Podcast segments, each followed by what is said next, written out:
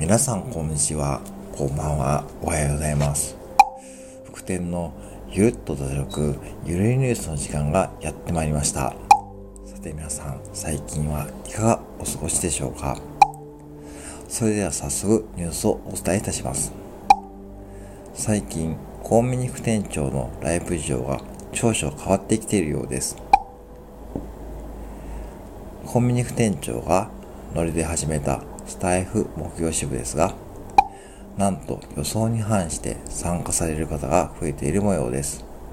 そして、コンビニ副店長がライブで何度も木魚を叩くことをメインにしているようですが、このタイトルを見て、いきなり入ってきてくれたご新規さんは、すぐに出て行ってしまうという現象も続いています。ですが、それでも副店は、ライブに来てくれる方のために最近アレクサとコラボするという機構に出ているようです。ですが、アレクサは木魚に対してはかなり冷静に反応しているようで、今後アレクサと副店の対立が予想されます。